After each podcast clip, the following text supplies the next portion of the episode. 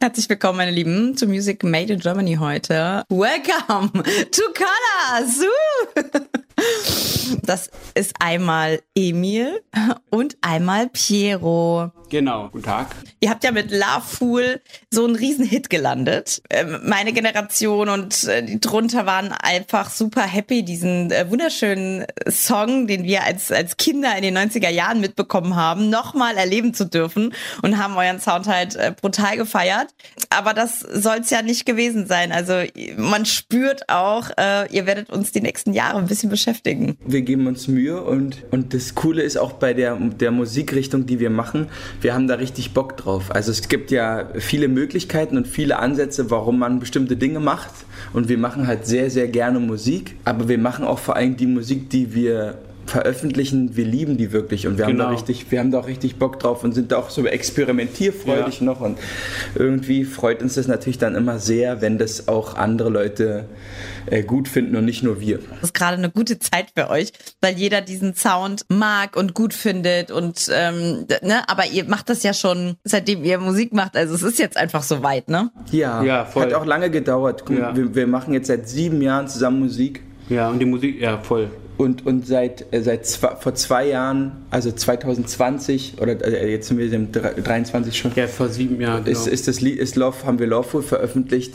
Aber wenn man, ich, jetzt, wolltest du noch nee, Ich wollte einfach nur sagen, dass es ja manchmal einfach, manche Sachen dauern einfach. Ja, so. voll. Ja, wenn man jetzt zum Beispiel jetzt unser, erst, unser erstes Lied anhört, was wir released haben, das war Follow You, und sich jetzt das letzte Lied von uns anhört, da kann man mal sehen, was was wir so für, eine, für, für so eine Entwicklung so gemacht haben jetzt vom Sound her, weil ja. das ist ja komplett anders. Emil, du hast bei Schauspielerei und so, ne, hast du ja begonnen äh, und, und sogar irgendwie Musikvideo hast du schon früh mitgemacht.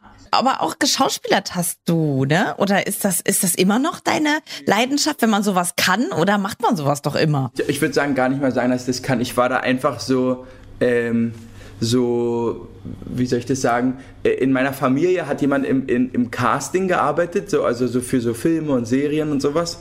Und dann war das einfach, ey, hier gibt es so einen Tag, da war irgendwas, da suchen die ein Kind für irgendwas, willst du da hingehen? Das kennt, glaube ich, jeder kennt das so, in einer größeren Stadt gibt es doch manchmal so, so, eine, so eine Events oder irgendwie so eine Veranstaltung. Und da bin ich einfach hingegangen.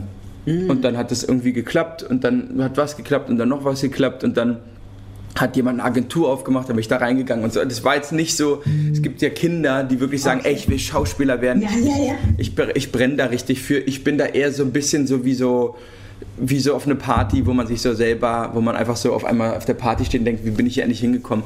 So war das eher. Und deswegen würde ich auch sagen, war ich da okay drin, aber jetzt nicht, dass ich sage, das ist so, nicht jetzt nicht wie mhm. bei Musik, wo ich richtig sage, das, das ist so, das fühle ich so von ganz tief innen drin. Das war einfach so hat man mal gemacht und hat mir auch Spaß gemacht, aber. Piero, hast du mal seine, hast du mal seine Sachen so gesehen von früher? Bei so Tatort oder so hat der auch mitgespielt. Hast du dir das mal angeguckt? Äh, ich habe mir den Tatort angeguckt. Ja, war lustig. Ja, aber das ist halt so, wenn man so ein, wenn man, wenn man äh, jemanden so, so gut kennt, dann wirkt das immer gespielt irgendwie. Man, das, man kann gar nicht sagen, versteht ihr, ja, was ich meine? Ja, man hat die Distanz. Ah. Genau, es wird dann wirklich ja. so, so voll so, hä, was machst du da so ein bisschen, verstehst du? Nee, aber ich fand, ich fand's, ich fand's gut. Wie sieht es auch jetzt aus mit, ähm, wenn man schon mal es geschafft hat, so, ein, so einen Hit zu haben oder sich schon mal so eine kleine Base irgendwie erarbeitet hat, ist es dann leichter, wenn man ein neues Single sozusagen rausbringt? Wird man da mehr eingeladen schon oder fühlt ihr euch schon in der Branche sicherer oder wie geht ihr die Sache so an? Boah, das ist eine sehr gute Frage. Ja, aber ich würde ich würd schon sagen, nach ähm, mal die Absprung, äh, die Absprunghöhe äh, wird halt immer besser. Kommt immer darauf an, wenn das Lied davor gut läuft, dann ist, ist, ist das nächste Lied hat, ist, hat die, ist die Absprunghöhe halt immer besser. Ja. Aber mhm, mh. halt, wenn das letzte Lied nicht so gut läuft, ist, ist die halt wieder tiefer. Deswegen kann man gar nicht das so das so richtig sagen irgendwie, ne? Ist so ein bisschen wie, keine Ahnung, so bei Formel 1 oder so, oder weiß nicht, bei anderen, so, wenn man so, alle gehen so in Startposition und je nachdem, wie gut man im mhm. Rennen davor war mhm. oder in die Zeit, die Runde gerannt, gefahren ist. Oder ah, okay, das ist gut. Hat man eine andere Startposition. Ja, ah, ja Letztendlich genau. ist die aber gar nicht viel anders als, als andere. Ja. Äh, was wir auf jeden Fall haben, ist, dass einfach wir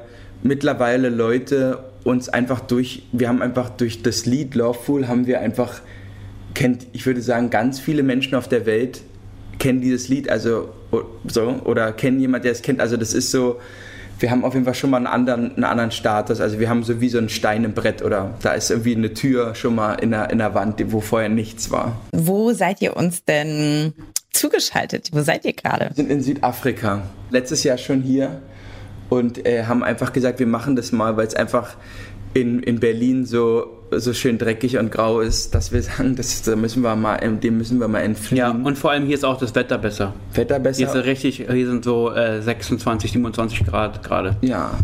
Und. Wart ihr schon im Meer? Ja. Ja, ja.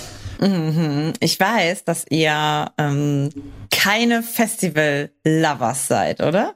So, Stimmt das? Meinst du, wenn wir so als Gäste? Nee, vor, vor allem, ich glaube, wenn man, wenn man auch, wenn man jetzt richtig wenn man jetzt nochmal richtig spielen würde und jetzt auch noch auf Festivals richtig unterwegs sein würde, dann glaube ich, würde man da würde man das eh nicht gut finden, weil das, das ist ja einfach immer nur mit, äh, mit, mit Arbeit so ein bisschen verbunden und ja. äh, man freut sich dann auch mal, wenn es dann ruhig, wenn dann Ruhe ist so am Wochenende und nicht ja. so von Festival zu Festival das würde dann auch noch dazu kommen. On top sind, mögen wir das halt einfach nicht so, so campen und so, ist nicht ja. so unser Ding.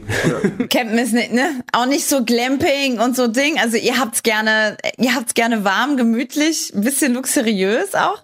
Auch gar nicht. Gar nicht. Das, das gar nicht. Wir können auch ein Holzhaus sein, aber ich glaube, uns geht es eher darum, wir sind nicht so Fans von diesem was so dazugehört. Bei einem Festival kann man ja nicht nicht trinken, ne? Also man muss da schon mitmachen, damit man sich das auch. Genau, äh, dann ist es heiß, ja, so trinken, dann ist es heiß im Zelt, dann kommt da keine Luft rein. Dann wird man duschen, dann will man, man duschen, dann muss man auch an der Schlange stehen, duschen, ja, dann, ja. Also das ist alles, dann die Toiletten sind total eklig und so, das da kommt alles so dazu. Ich glaub, das, das, hält man auch nur aus, wenn man trinkt. Deswegen ja, genau, das ist so eine Sache. Das ist so, das Gefühl, ja. ja.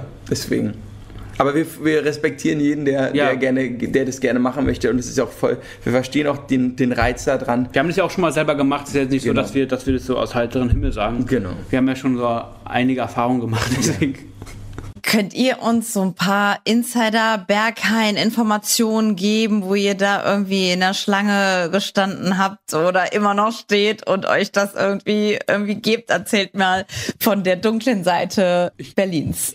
Die dunkle Seite Berlins ist gar nicht jetzt so komplex für uns, sondern das ist einfach eher ähm, wir sind ja Berliner und in, also Berlin geboren und Berlin aufgewachsen und dann ist das immer so ein. Aber war sexy.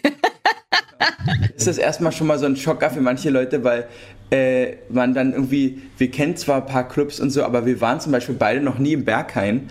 Äh, ähm, und weil wir auch irgendwie so, wir sagen das immer als Beispiel, wenn Leute so am Meer leben, gehen die ganz oft ganz selten eigentlich im Meer baden. Oder mhm.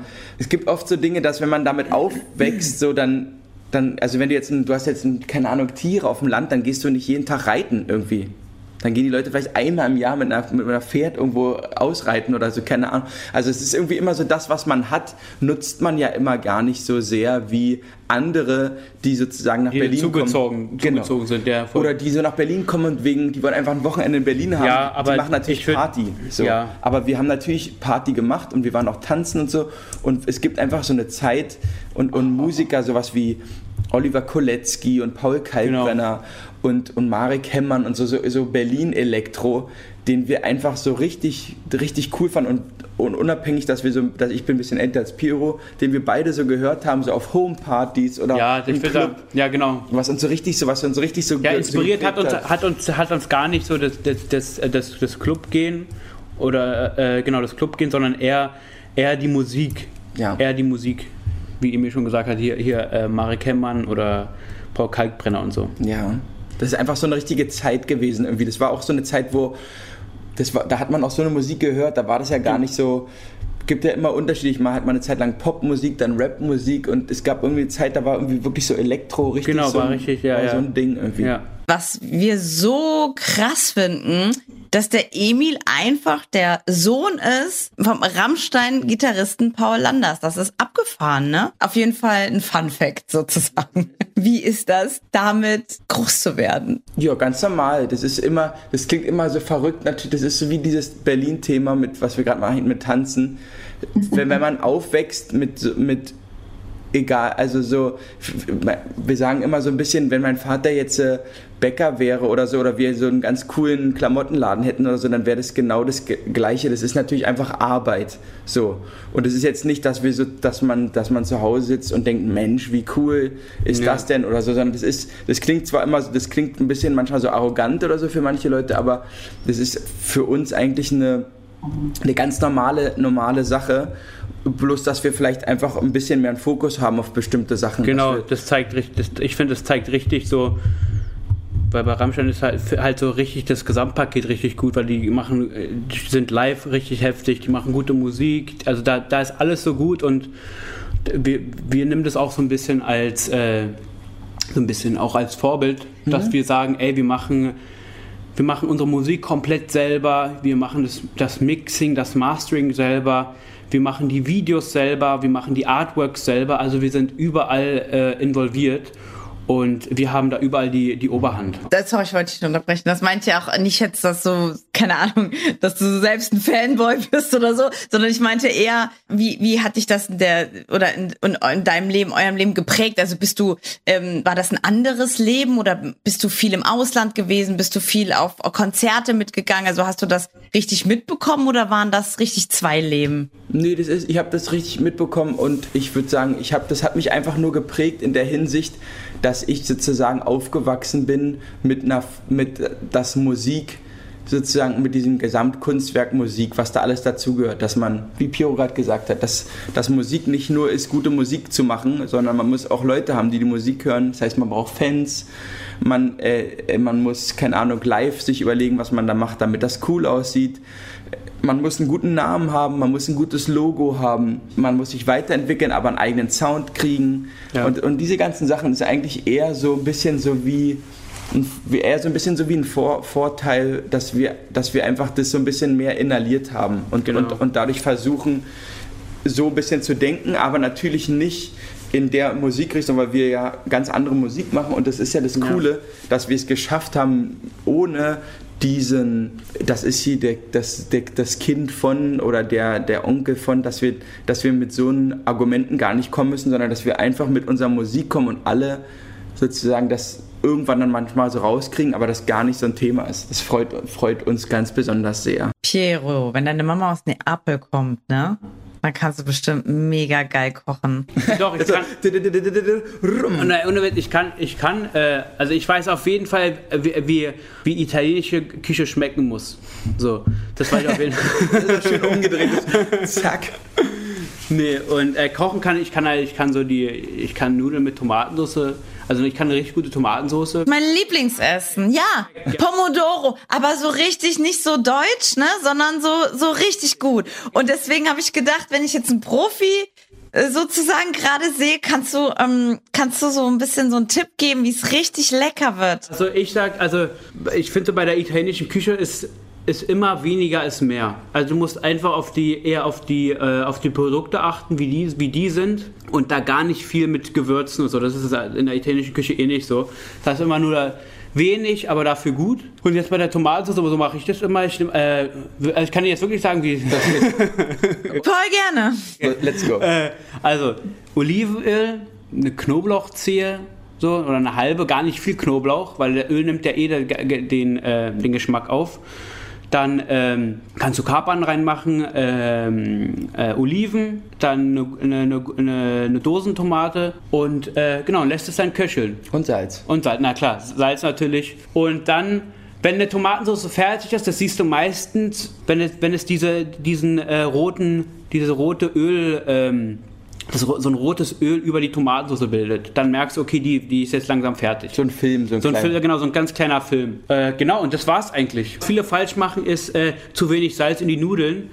Du kannst das Nudelwasser abschmecken, weil dann weißt du genau, wie die Nudeln schmecken. Piero, ich danke dir. Wirklich, es hat mir voll geholfen. Das ist nämlich auch so ein bisschen mein. Da habe ich gesehen, was die ganze Zeit. Es tut mir, es ist richtig peinlich, aber es ist wirklich wahr, ne? Ich habe ohne Scheiß mitgeschrieben. ja.